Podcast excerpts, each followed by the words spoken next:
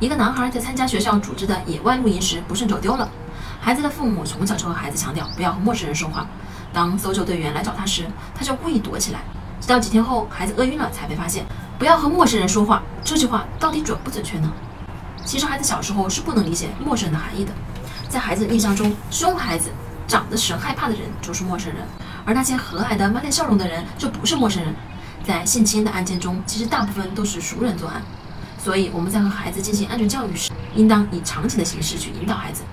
在公园走失应该怎么做，并告诉孩子，不论是不是认识的人，如果他的行为让你觉得不舒服，你就应该拒绝并向妈妈求助。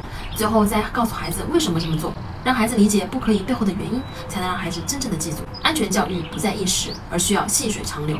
在生活中，或是和孩子看动画片、读绘本的过程中，使用上面的场景带入，潜移默化地加深孩子的印象。我是不完美柚子妈妈，关注我，为你分享最有深度的育儿知识。